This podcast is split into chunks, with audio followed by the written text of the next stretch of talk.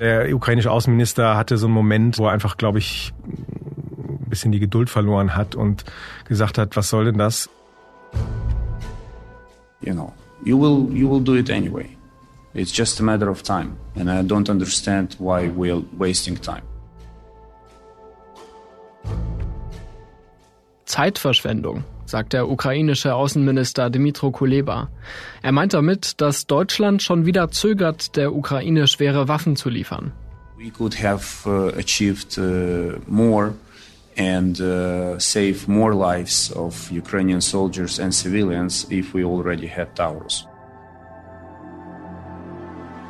Diesmal geht's um den Marschflugkörper Taurus, also eine Art Rakete, die sich aber selbst ins Ziel steuert. Die Bundesregierung zögert seit Monaten mit der Lieferung. Als Dimitro Kuleba da am Montag in Kiew sein Unverständnis zum Ausdruck brachte, stand direkt neben ihm Annalena Baerbock. Wir helfen euch nicht nur, sondern wir stehen an eurer Seite, solange ihr uns braucht. An jedem einzelnen Tag, no matter how long it takes. Die deutsche Außenministerin betont das Commitment der Bundesregierung. Aber wie ist die Lage wirklich? Was bringt die deutsche Unterstützung der Ukraine? Die Flugabwehr, die Panzer? Und wovon hängt diese Unterstützung ab? Diese Fragen werden umso heikler, je länger der Krieg dauert. Und da ist noch ein Ermittlungsverfahren, das gerade in Deutschland unter großer Geheimhaltung läuft. Auch das könnte eine Rolle spielen. Aber jetzt genug geteasert. Es geht los.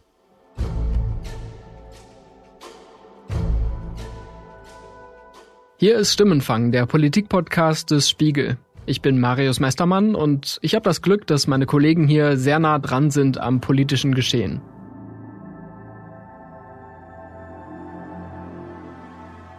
Über Nacht aus Kiew zurückgekommen und jetzt schon hier im Spiegel Podcast Studio. Hallo Christoph. Hallo. Christoph Schult ist hier im Spiegel Hauptstadtbüro zuständig für Außenpolitik. Eine Reise nach Kiew ist nie wie eine Reise äh, in irgendein anderes Land. Das beginnt ja schon damit, dass man dort nicht hinfliegen kann, sondern dass man ähm, mit dem Zug fahren muss über äh, Polen, aus Südpolen äh, mit einem Nachtzug. In diesem Fall sogar gar nicht äh, der reguläre Zug, sondern tatsächlich ein Sonderzug, den die Außenministerin äh, quasi gechartert hat. Mhm. Besonders, ähm, weil er besonders geschützt ist? Nee, einfach weil er sozusagen nur ihr gehört äh, in dem Fall oder nur mit ihr und ihrer Delegation fährt und nicht mit äh, noch anderen Passagieren. Das ist sozusagen, der, der Zug selber ist so wie äh, andere Züge, äh, die ich auch schon benutzt habe, ähm, wo ich Politiker, die nicht Minister oder Ministerin sind, begleitet habe. Mhm. Nicht so wie der mit dem Kim Jong-un nach Vladivostok gefahren Nein, ist. das nicht, genau. Also es gibt da ein bisschen äh, bequemeren Wagen, äh, wo sie ein bisschen bequemer schläft als der Rest der Delegation. Aber das ist eigentlich ein ganz normaler Zug. Und sehr robust, sehr stabil und vor allen Dingen super pünktlich. Die Fahrt über Nacht hat acht Stunden gedauert, sagt Christoph. Am Montagmorgen kam der Zug in Kiew an. Baerbock ist bereits zum vierten Mal seit der russischen Invasion in die ukrainische Hauptstadt gereist. Was war denn der Zweck dieser aktuellen Reise? Ich glaube, dass die Außenministerin vor allen Dingen ein Gespür dafür bekommen wollte, wie äh, die psychologische oder auch die äh, militärische Lage bei den Ukrainern ist. Denn jetzt steht ja der Winter bevor und die Frage ist, wie dieser Winter wird, wie die Ukrainer äh, diesen Winter überstehen, wie die ukrainische Armee diesen Winter übersteht. Sie versucht ja gerade sozusagen Gebiete zurückzuerobern, die Russen zurückzudrängen. Das ist natürlich im Winter unter den Bedingungen schwieriger. Das ist die eine Frage. Eine, eine große Rolle hat gespielt die ganze Frage der Energieinfrastruktur. Wir haben ja im letzten Jahr gesehen, dass die Russen gezielt ukrainische Energieinfrastruktur, zum Beispiel Umspannwerke, angegriffen haben und dadurch auch äh, den einen oder anderen Blackout, äh, zum Beispiel in der Region Kiew, verursacht haben. Das hat natürlich auch wieder Auswirkungen auf die psychologische Verfassung der Ukrainer. Da wollte sie sich ein Bild äh, machen und deshalb haben wir eben auch ein Umspannwerk vor den Toren Kiews besucht, den genauen Ort äh, sage ich mal lieber nicht. Mhm. Kiew ist ja jetzt nun nicht an der Front, aber trotzdem weiterhin von diesem Krieg betroffen durch zahlreiche Angriffe durch die Luft. Inwiefern war das spürbar, als ihr vor Ort wart? Auf dieser Reise überhaupt nicht. Ich meine, wir waren einen Tag da, wir kamen morgens im Zug an, sind abends wieder in den Zug gestiegen äh, und hatten einen Tag äh, bei strahlendem Spätsommerwetter ohne jeglichen Luftangriff. Es gibt ja diese, diese App Air Alert, die die meisten Ukrainerinnen und Ukrainer äh, und auch wir Journalisten dann auf dem Handy haben und das hat sich kein einziges Mal gemeldet, jedenfalls nicht für die Region Kiew. Dass die Menschen in der Hauptstadt nicht täglich um ihr Leben fürchten müssen, liegt auch an militärischem Gerät aus deutscher Produktion. Ich habe unseren Verteidigungsexperten Matthias Gebauer vom Spiegel gebeten, das einzuordnen. Matthias hat sich vom Flughafen gemeldet, auf dem Weg zur nächsten Recherche. Aus meiner Sicht ist der Schwerpunkt der deutschen Waffenlieferungen ganz klar auf dem Thema Flugabwehr. Da hat Deutschland bisher schon zwei hochmoderne Iris-T-Flugabwehrsysteme geliefert, die so modern sind, dass selbst die Bundeswehr noch nicht über sie verfügt. Und ein drittes dieser Systeme soll bald ausgeliefert werden. Vergangene Woche hat sich Matthias selbst einen Eindruck von Iris T verschafft. Die Herstellerfirma Deal hat das System auf einer Basis der Luftwaffe in Schleswig-Holstein vorgeführt. Dieses Abwehrsystem sieht aus wie ein großer Truck mit Radarantennen, auf dem am hinteren Ende diese Abschusseinheiten montiert sind und nach oben ragen. Es war faszinierend, wie viel die Techniker von Deal mitbekommen über den Einsatz der Geräte in der Ukraine. Zum Beispiel berichtete uns einer der Techniker, die das Projekt betreuen, dass die Ukrainer schon über 100 Flugobjekte, meistens Drohnen und Marschflugkörper, rund um Kiew mit den Geräten abgeschossen haben. Die Abschussquote in Kiew liegt nach Angaben des Unternehmens bei 100 Prozent. So ist die ukrainische Hauptstadt weitgehend vor dem russischen Raketenterror geschützt. Bei einem Vorfall ist es den Ukrainern gelungen, mit diesem System einen ganzen Schwarm von Marschflugkörpern, die die Russen auf Kiew abgefeuert hatten, 13 Stück an der Zahl, mit diesem System abzuschießen. Was man an diesem einen Vorgang sieht, der dort ähm, berichtet wurde, ist, wie potent das System eigentlich ist, dass es so viele angreifende Flugkörper gleichzeitig abwehren kann. Allerdings gibt es bisher nur wenige Einheiten von Iris-T. Viele andere Städte in der Ukraine und die Soldaten an der Front sind nicht so gut geschützt wie Kiew. Die Ukrainer erwähnen neben dem System Iris-T auch immer wieder eine die große Anzahl von Gepard-Flugabwehrpanzern, die ebenfalls rund um Kiew, aber auch an der Front zum Einsatz kommen.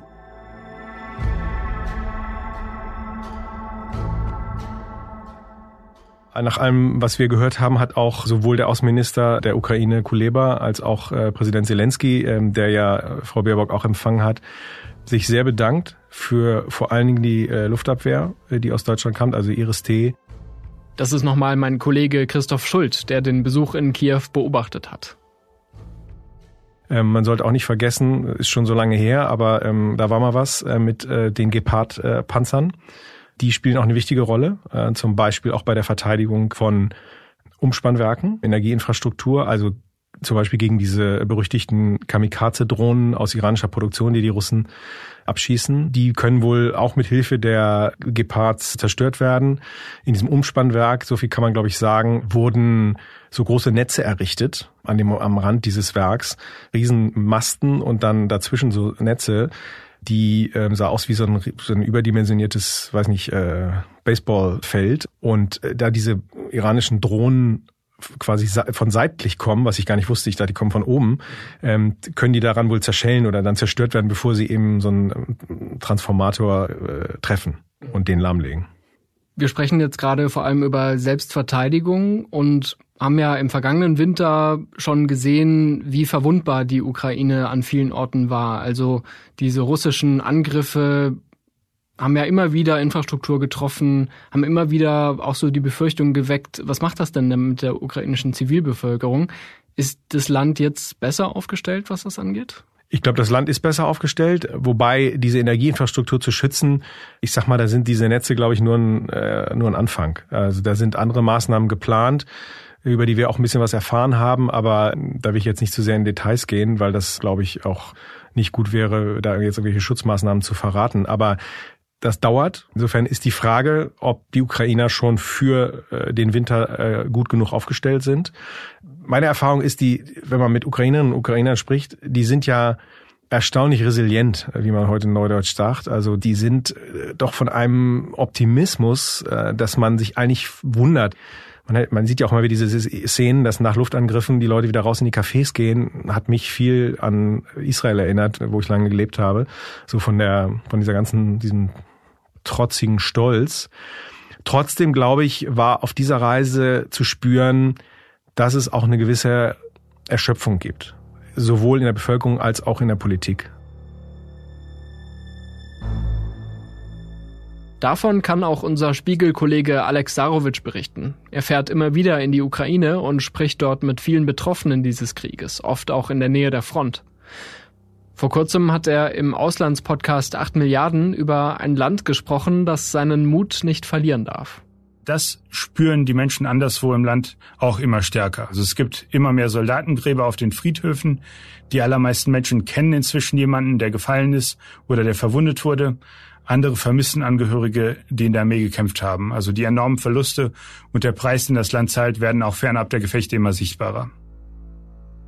Ich kann die Folge sehr empfehlen. Der Link ist in den Show Notes. Mein Kollege Christoph Schuld berichtet, auch in Kiew stelle man sich längst bange Fragen wie diese. Wie soll es weitergehen, wenn es keine wirklich großen Geländewinde mehr gibt? Wie soll dieser Krieg über Jahre weitergehen? Hatte Baerbock denn jetzt noch was dabei als Versprechen, als Zusage? Es ging natürlich auch um die Marschflugkörper Taurus. Da gibt es eine innerdeutsche Debatte äh, in der Regierung. Nach allem, was man hört, ist das Kanzleramt noch zögerlich. An Baerbock, glaube ich, würde es nicht scheitern. Es ist also wieder mal Bundeskanzler Olaf Scholz, der zögert. Wir haben ja schon gehört, dass die Ukraine dafür kein Verständnis hat. Auch in Deutschland gibt es Stimmen, die Scholz dafür scharf kritisieren. Und es wird niemanden überraschen, wenn ich sage, dass Marie-Agnes Strack-Zimmermann dazugehört. Die FDP-Politikerin fragte kürzlich, auf was wartet der Bundeskanzler in Gottes Namen? Und der Grünen-Abgeordnete Anton Hofreiter sprach von einem wiederkehrenden Ritual. Die Waffensysteme würden monatelang gefordert, der Kanzler zögere und dann werde zu spät geliefert. Die Verzögerungen sorgten damit nur dafür, den Krieg zu verlängern. Mein Kollege Matthias Gebauer sagt allerdings, das Zögern bei Taurus habe einen realen Hintergrund. Gerade im Kanzleramt ist man sich nicht ganz sicher, ob diese Marschflugkörper, die eine sehr hohe Reichweite haben von über 500 Kilometern, ob das die richtigen Waffen sind, die die Ukraine im Moment braucht und vor allen Dingen, ob sie die Gefahr bergen, diesen Konflikt weiter eskalieren zu lassen, weil man natürlich mit diesen Waffen sehr weit aufs russische Gebiet, also weit über die sogenannten besetzten Gebiete in der Ostukraine angreifen könnte.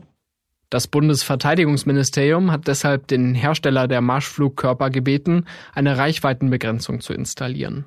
Die treibende Kraft dahinter ist Kanzler Scholz, der wie schon so oft eine Eskalation befürchtet. Soweit wir das hören, hat die Industrie ein solches System aufgesetzt, Software gestützt, um diese Marschflugkörper sozusagen, um die Einsatzmöglichkeiten zu limitieren. Aber die politische Entscheidung ist immer noch nicht gefallen. Ich gehe aber davon aus, dass noch in diesem Herbst eigentlich wahrscheinlich in den nächsten Wochen die politische Entscheidung fallen wird und wir diese Marschflugkörper auch liefern werden. Man bekommt eine Ahnung, was Dimitro Kuleba veranlasst hat zu sagen, you will do it anyway. Großbritannien und Frankreich haben ohnehin schon Marschflugkörper geliefert. Die Ukraine soll ihnen schriftlich versichert haben, sie nur innerhalb ihrer eigenen Grenzen einzusetzen. Eine Lieferung aus Deutschland wäre deshalb vor allem eins, Nachschub. Auch wenn Taurus eine größere Reichweite hat als die anderen. Zeigt das deutsche Zögern, dass Scholz der Ukraine misstraut? Misstrauen ist, glaube ich, zu viel gesagt. Aber es gibt natürlich eine Tendenz oder die Gefahr, dass die Ukrainerinnen und Ukrainer, die politische Führung da sozusagen in diesem Krieg so auf den Moment fixiert ist und auf das Kriegsgeschehen, dass sie sich ein Stück weit auch abkapseln vom, von vielleicht Rat von außen. Ja. Und natürlich ist das eine schwierige Frage. Äh, wie weit sollte das ukrainische Militär gehen? Welche Ziele sollte es treffen? Ist eine Brücke wie die auf die Krim, ist das zum Beispiel ein legitimes militärisches Ziel? Da hat es ja schon Aktionen gegeben. So ein Taurus könnte so eine Brücke natürlich in, in, in Kürze äh, lahmlegen und komplett zerstören. Ist das ein legitimes militärisches Ziel oder nicht? Würde es den Kriegsverlauf ändern? Das ist, sind, glaube ich, die Gedanken, die man äh, sich macht, die man sich auch zu Recht im Kanzleramt macht. Und bislang äh, ist da nicht abzusehen, wann diese Entscheidung gefällt wird. Das Problem ist, die Zeit drängt. Der amerikanische Generalstabschef Mark Milley sprach am Sonntag von wenigen Wochen, die noch für die Gegenoffensive der Ukraine bleiben. And there's still a reasonable amount of time, probably about 30 to 45 days worth of uh, fighting weather left. So the Ukrainians aren't done. This battle's not done. And they haven't achieved, uh, they haven't uh, finished the fighting part of what they're trying to accomplish. So we'll see. It's too early to say how this is going to end.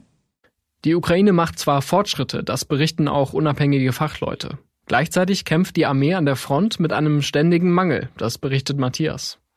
Die beiden wichtigsten Punkte sind wahrscheinlich neue und frische Artilleriemunition. Das kommt eigentlich bei jedem Treffen, was ukrainische Offizielle auch mit Deutschen haben, immer wieder zur Sprache, weil die Ukrainer einen enormen Verbrauch an Artilleriemunition haben, der so eigentlich fast unvorstellbar hoch ist. Selbst die NATO in ihren Kriegsplanungen ist immer von sehr viel geringeren täglichen Verbrauchen von Artilleriemunition ausgegangen. Deutschland hat deswegen die Produktion der, der Rüstungsindustrie wirklich drastisch hochgefahren und langsam spürt man auch, wie diese, ähm, wie das greift, weil die großen Hersteller endlich in der Lage sind, doch größere Mengen an Munition wiederherzustellen. Nebenbei auch, das wird eigentlich nicht viel beachtet, ist die Rüstungsindustrie dabei, größere Mengen von etwas älteren Leopard 1 Panzern zu modernisieren und diese dann auch in die Ukraine zu liefern. Das heißt, es gibt einen eigentlich noch ständigen Fluss von frischen Waffen und Waffensystemen in die Ukraine, die jetzt gar nicht mehr so groß angekündigt werden, sondern die einfach regelmäßig immer, wenn mal 20 Stück fertig sind, in die Ukraine geliefert werden. All das deutet darauf hin, dass sich die Rüstungsindustrie auf einen langen Krieg eingestellt hat. An anderer Stelle herrscht aber auch in Deutschland Mangel. Die Bestände der Bundeswehr, was mögliche Waffenlieferungen angeht, sind offen gesagt eigentlich schon lange erreicht. Schon die, die Panzerlieferungen waren, sagen wir mal, für die, für die deutsche Panzertruppe sehr, sehr schmerzhaft. Ich habe gerade noch letzte Woche mit mehreren Spießen der Panzereinheiten gesprochen, die wirklich im Moment eigentlich ohne Gerät sind, auch selber in Deutschland nicht üben können, weil wir so viele Panzer an die Ukraine abgegeben haben. Deutschlands Unterstützung für die Ukraine hat also natürliche Grenzen, aber auch politische. Andererseits mit 22 Milliarden Euro ist Deutschland mittlerweile zweitgrößter Unterstützer der Ukraine weltweit, militärisch, wirtschaftlich und gerade auch humanitär. Das hat Baerbock in Kiew betont. Sie will eine Art Schutzschirm für die Ukraine, auch für den kommenden Winter. Aber heißt das, was sozusagen in Offensive Militärtechnik geht. Da ist die Bundesregierung eher zurückhaltend. Es war auf jeden Fall klar, dass in diesen Gesprächen, äh, so viel war auch zu erfahren, dass es hauptsächlich um Verteidigungsmaßnahmen ging, ja, äh, um Schutz äh, des ukrainischen Militärs, um Vermeidung des Verlusts von Menschenleben, Zivilisten und Soldaten. Also ganz klar auf Verteidigung und sozusagen das Halten von Stellungen. Ja. Aber die ganze Frage, mit welcher Technik man möglicherweise Gebiete zurückerobern kann, ja, ist schon heikel. Ähm, also, ob kann man überhaupt die Halbinsel Krim zurückerobern? Das ist, äh, ich glaube, da ist, da ist man in der Bundesregierung sehr skeptisch. Andererseits hat Deutschland mittlerweile auch moderne Kampfpanzer geliefert. Ich wollte deshalb wissen, welche Rolle die gerade in der Ukraine spielen. Die Ukrainer sind sehr zurückhaltend mit Informationen, was ihre Offensive angeht und auch was den Einsatz von westlichen Systemen da angeht. Es gibt ein paar Bilder aus der Ukraine, meistens von ähm, lokalen Journalisten, wo deutsches Gerät zu sehen ist. Ob es aber eine entscheidende Rolle bei der Offensive jetzt gerade spielt oder ob die Ukrainer gerade dieses moderne Gerät noch für eine andere Phase der Offensive zurückhalten, wissen wir nicht. Also unklare Lage am Boden. Und in der Luft? Die Ukraine fordert ja seit langem westliche Kampfjets. Bisher hat sie nur alte Flugzeuge aus sowjetischer Produktion bekommen. Mittlerweile haben aber Dänemark und die Niederlande die Lieferung von Dutzenden F-16-Jets zugesagt. Deutschland ist eigentlich bei der Frage der Kampfjets rein technisch zumindest nicht gefragt. Deutschland verfügt nicht über F-16 Kampfflugzeuge, auch eigentlich über keine Expertise. Also wir könnten keine Piloten ausbilden oder ähnliches.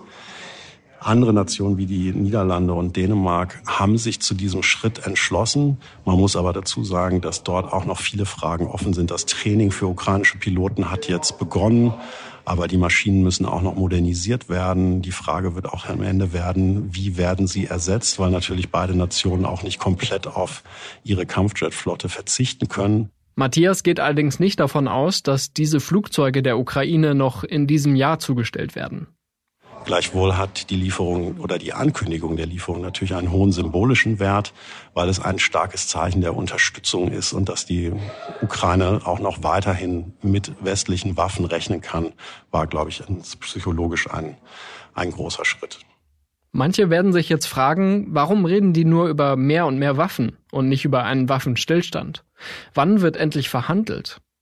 Ich habe im Gespräch mit Christoph gemerkt, dass das für die Bundesregierung schwieriges Terrain ist. Bei Baerbock ist ganz klar, diplomatische Lösung ja, aber die Ukraine entscheiden, wann der Zeitpunkt dafür ist, darüber zu sprechen und was die Bedingungen dafür sind. Also Baerbock würde niemals auch nur laut denken, zu sagen, liebe ukrainische Regierung, lieber Herr Zelensky, äh, die Krim könnt ihr vergessen oder auf die müsst ihr verzichten, sozusagen. Wenn diese ein, wenn die Ukrainer zu dieser Einsicht selber kommen, dann ist das was anderes, aber sie würde niemals das vorschreiben. Und trotzdem weiß natürlich auch eine Außenministerin und ein Kanzler noch viel mehr, dass es auch in der deutschen Bevölkerung eine große Skepsis gegenüber diesem Krieg gibt. Ein Beispiel. Mitte August sprach sich in einer ARD-Umfrage eine Mehrheit gegen die Lieferung von Marschflugkörpern an die Ukraine aus. In Ostdeutschland war die Ablehnung noch mal größer als in den anderen Bundesländern. Eine eindeutige Zustimmung gab es nur unter grünen Anhängern. Und wenn man sieht, dass in den USA diese Skepsis noch größer wird, eine Rolle im Wahlkampf spielt, dann wird es auch nach Deutschland überschwappen. Dann wird man auch äh, in deutschen Landtagswahlkämpfen und irgendwann auch in der Bundestagswahl wird das ja natürlich Thema sein. Ist das, hat sich das gelohnt? Soll man das weitermachen? Äh, sich so eindeutig auf eine Seite stellen? Da gibt es große Teile der deutschen Bevölkerung, die das kritisch sehen.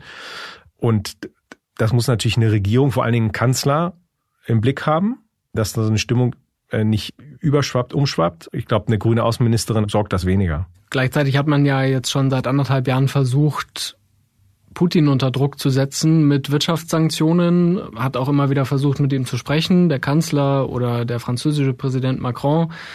Inwiefern siehst du da noch eine Möglichkeit für die Bundesregierung, etwas zu bewegen? Oder ist es, muss man einfach sagen, der Putin, der lässt sich nicht beirren, man muss dem mit Gewalt entgegentreten? Ich glaube, letzteres ist der Fall. Also Sanktionen, also ich glaube, die Bundesregierung wird jetzt nicht Sanktionen zurücknehmen. Also anders als zum Beispiel der ungarische Ministerpräsident, der sagt, wir müssen die Sanktionen zurücknehmen, sie schaden. Und, und auch wenn das Teile der deutschen Bevölkerung äh, auch glauben, äh, sehe ich keine Anzeichen, dass äh, in der Ampel irgendjemand diese Sanktionen zurücknehmen würde. Ja? Mhm. Oder der ähm, sächsische Ministerpräsident Michael Kretschmer von der CDU. Genau, genau. Mhm. Aber der vertritt eben auch die Opposition zur Ampel. Wo es natürlich, es gibt kleinere Stellschrauben, ne? also die ganze Frage der Getreidelieferung es spielt eine große Rolle.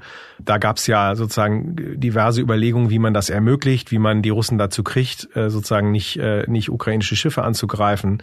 Da gab es Überlegungen, ob man bestimmte Teilsanktionen, zum Beispiel gegen eine Bank mal zurücknimmt, eine russische Bank, um da sozusagen was zu ermöglichen. Und das ist ein Riesenthema ja für die Russen wie die Ukrainer, dass diese Getreideexporte möglich sind. Daran wird gearbeitet. Ja, ich glaube, da wird auch immer in Kompromissen gedacht. Ich glaube auch auf der ukrainischen Seite. Aber was das ganze Militärische angeht, da, da gibt es nicht irgendein Zeichen, dass die Bundesregierung da, da Druck ausübt.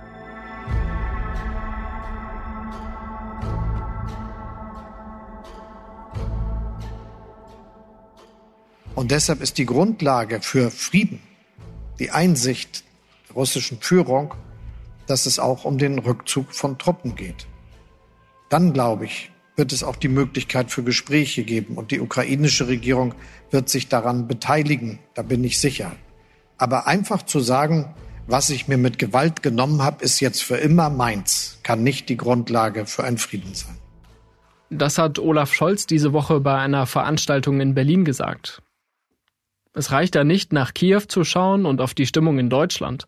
Wichtig für die Bemühungen um Frieden in der Ukraine ist auch die Haltung von Ländern, die jetzt nicht eindeutig zum westlichen oder zum russischen Lager zählen. Vor einer Woche haben sich die wichtigsten Industrie- und Schwellenländer beim G20-Gipfel in Indien auf eine Erklärung verständigt, die viele irritiert hat. Der russische Angriffskrieg gegen die Ukraine wird darin nämlich nicht explizit verurteilt, anders als noch vor knapp einem Jahr. Ein Zeichen, dass die Allianz gegen den Krieg bröckelt? Ich fand die Kritik an dieser Abschlusserklärung nicht eigentlich nicht gerechtfertigt. Diese Abschlusserklärung, klar, sie ist sozusagen, wenn man den reinen Text anguckt, der, wird die Ukraine nicht erwähnt. Also das heißt, du hast äh, sozusagen, wenn du rein von der Textform äh, ausgehst, äh, einen Rückschritt. Aber es wird, es gibt ja eine Verurteilung sozusagen, Territorien anderer Länder zu erobern. Ja? Und da haben sich alle hinter versammelt. Die Frage ist, was besser ist, wenn du sozusagen eine, eine Split Language hast, ja, ähm, oder es gab auch, glaube ich, äh, Resolutionen der G20, wo es dann so eine Fußnote gab, dass zwei äh, sich eben enthalten ja, oder zwei einen bestimmten Satz nicht mittragen. Mhm. Also kurz, äh, um diesen Diplomatenjargon aufzugreifen, Split Language heißt, es gibt zwei verschiedene Erklärungen am Ende. Genau, mhm. gibt zwei verschiedene Erklärungen, hinter die sich dann die Leute versammeln können.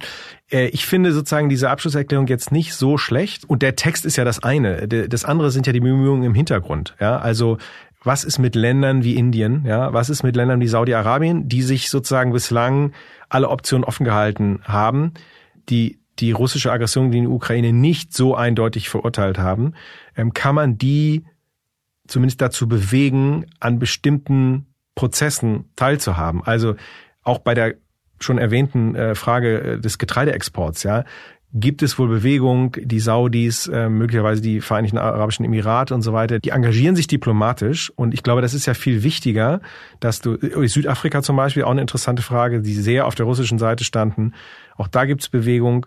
Und das ist natürlich, sind so Hebel, die eine deutsche Bundesregierung natürlich versucht zu bewegen, jenseits jetzt einer bestimmten Textform. Man merkt da prallen aber sozusagen der, der moralische Anspruch auch des Westens und dann die Realität der internationalen Beziehungen, der internationalen Diplomatie äh, aufeinander. Wenn Baerbock jetzt als nächstes auch zur UNO-Vollversammlung in New York reist, was ist davon eigentlich zu erwarten? Ist das dann auch nochmal so eine Selbstbekräftigung, nochmal so, so eine Selbstversicherung, wir stehen dort, ihr steht dort?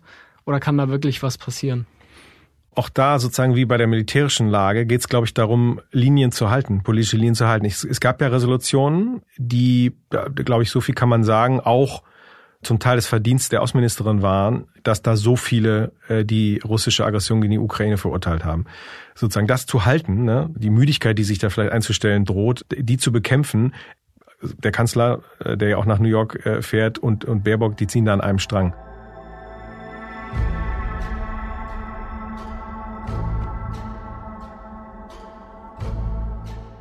Es gibt allerdings eine Frage, über die die Bundesregierung aktuell am liebsten gar nicht sprechen würde.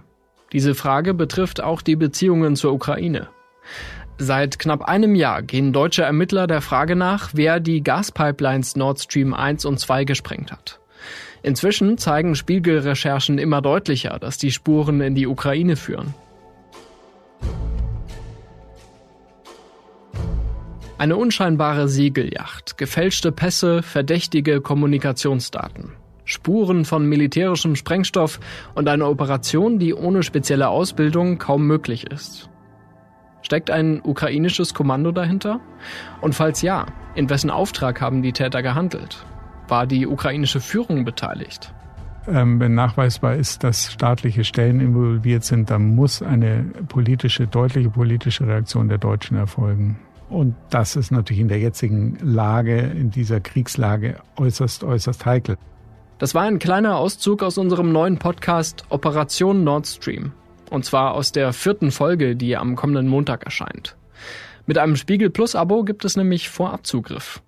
Und hier noch ein kleiner Teaser. There there is really no way to control it all. I mean, if if someone to blow up a gas pipe, if it's on in air or on ground or in water, you can do it. I think the difficult part about this operation is getting the explosives and not getting caught afterwards. Ich würde dringend dazu raten, jetzt schon den Podcast Operation Nord Stream zu abonnieren und die bisherigen Folgen zu hören. Oder am Montag mit Spiegel Plus alle vier am Stück bingen. Wer weiß, vielleicht erkennen Sie in Folge 4 auch jemanden wieder.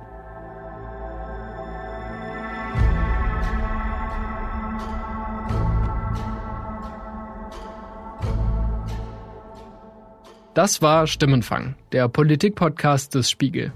Wir freuen uns über Feedback zur Folge an stimmenfang.spiegel.de. Mein Dank geht raus an Janis Schakarian, der diese Folge abgenommen hat, und an Philipp Fackler für die Mischung. Unsere Musik kommt von Soundstripe und von Davide Russo. Wir hören uns nächste Woche wieder. Es ist ja immer genug los.